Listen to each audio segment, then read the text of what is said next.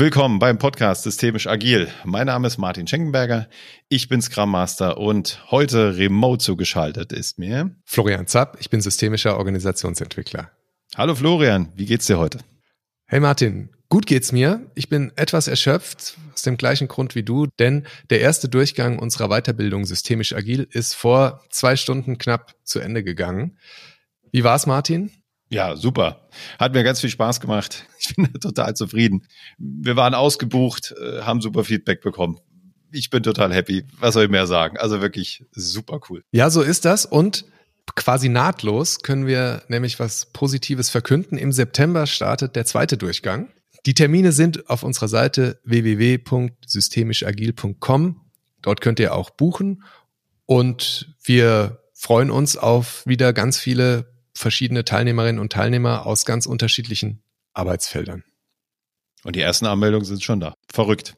Alright, Florian, dann steigen wir mal ins Thema ein. Was machen wir denn heute?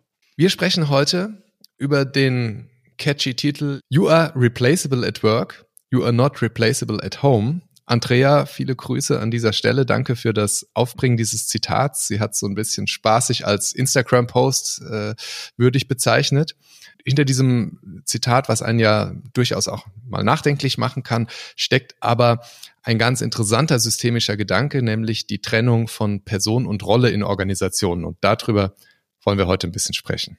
Genau, das wäre meine erste Frage an dich gewesen, Florian. Meine Kinder würden wahrscheinlich sagen, was catcht dich da? Ich glaube, das ist erstmal jedem einleuchtend und ich glaube, die, die Idee des Zitates, so hat es ja auch die Andrea gesagt, ist ja, sich immer mal wieder zu vergegenwärtigen, jeder ist auf der Arbeit ersetzbar und kommen wir ja gleich drauf, eben in seiner Rolle als Mensch aber nicht und denkt da immer mal wieder dran. Also das ist so eine Dimension, die ich natürlich auch immer sehr bedenkenswert finde. Ich finde nur so spannend, äh, dass man das eben in dem Fall systemisch erklären kann, hm. warum das so ist und finde dann fast noch ein bisschen klarer wird. Hm. Das hat wir sind doch voll Family so at work. Ja, da kommen wir ja gleich drauf.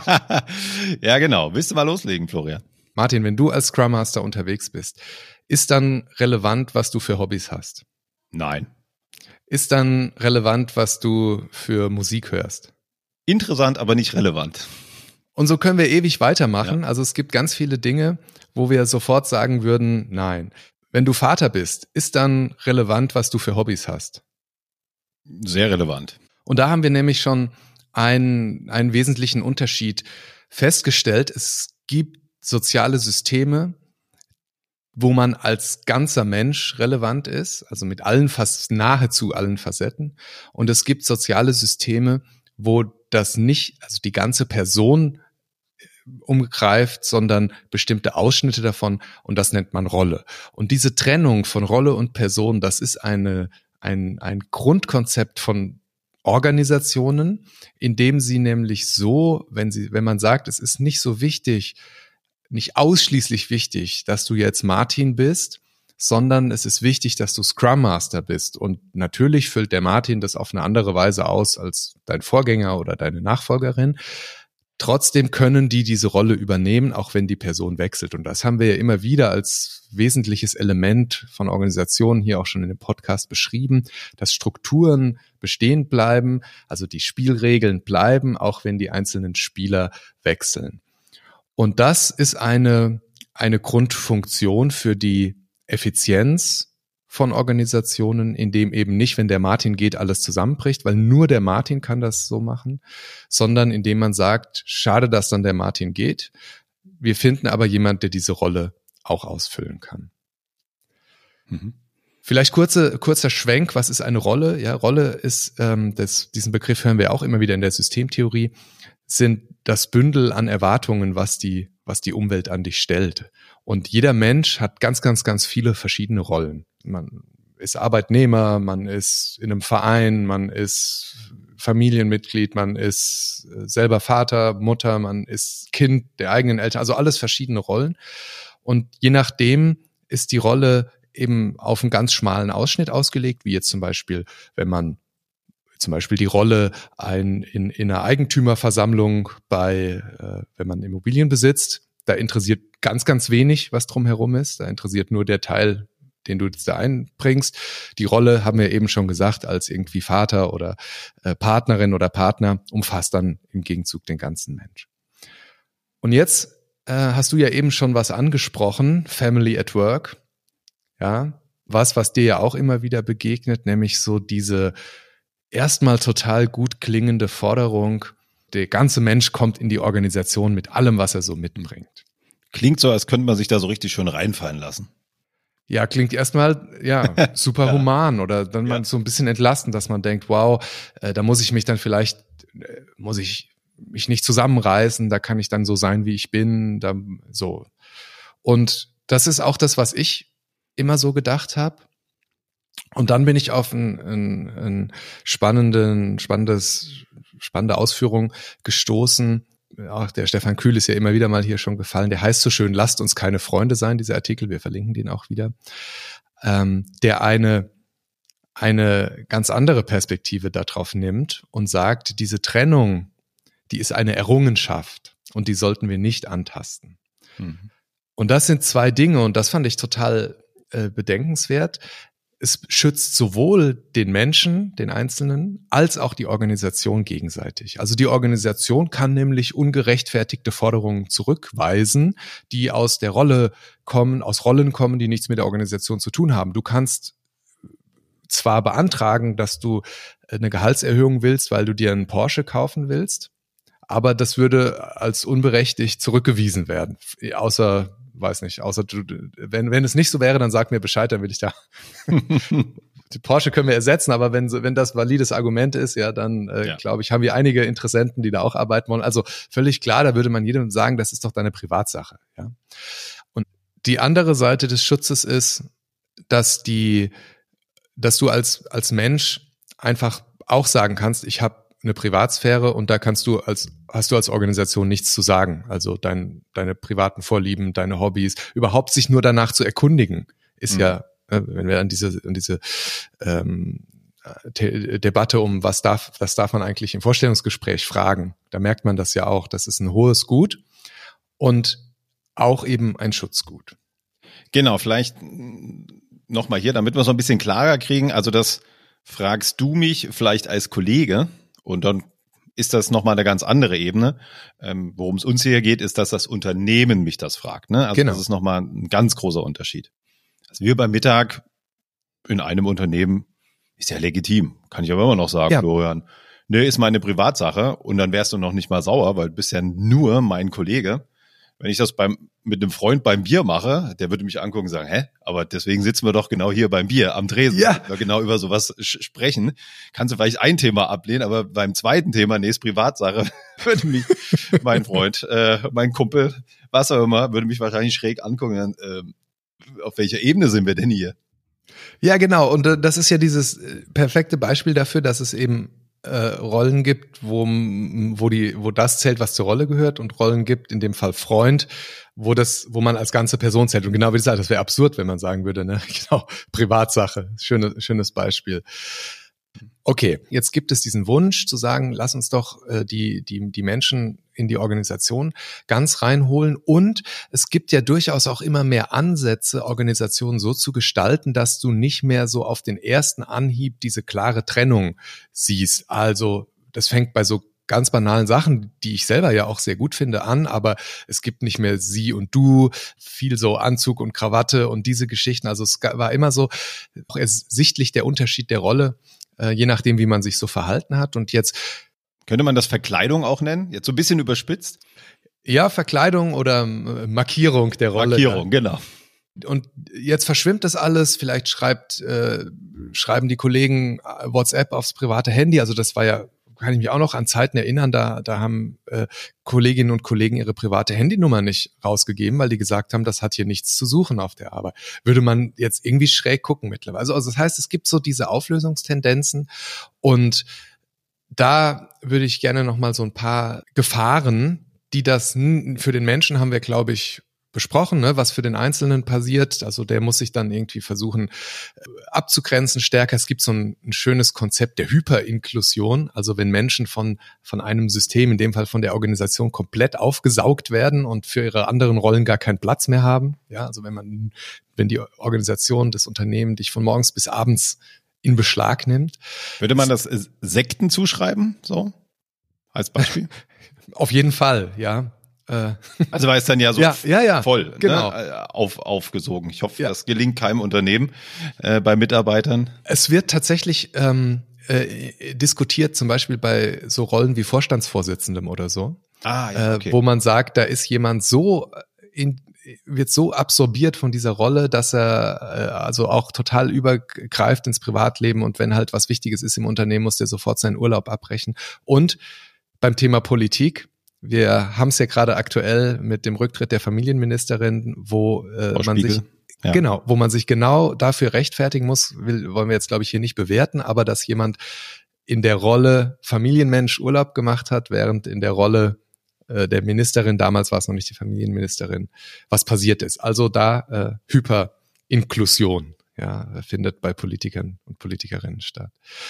Jetzt hat das aber interessanterweise auch für Organisationen Nachteile, weil, und das finde ich, also muss man, muss man nochmal zu Ende denken, aber wenn ich jetzt als Organisation sage, hey, ich möchte, dass du als ganzer Mensch hier reinkommst, ähm, dann muss ich als Organisation aber auch irgendwie auffangen können und wollen, dass dann der ganze Mensch kommt.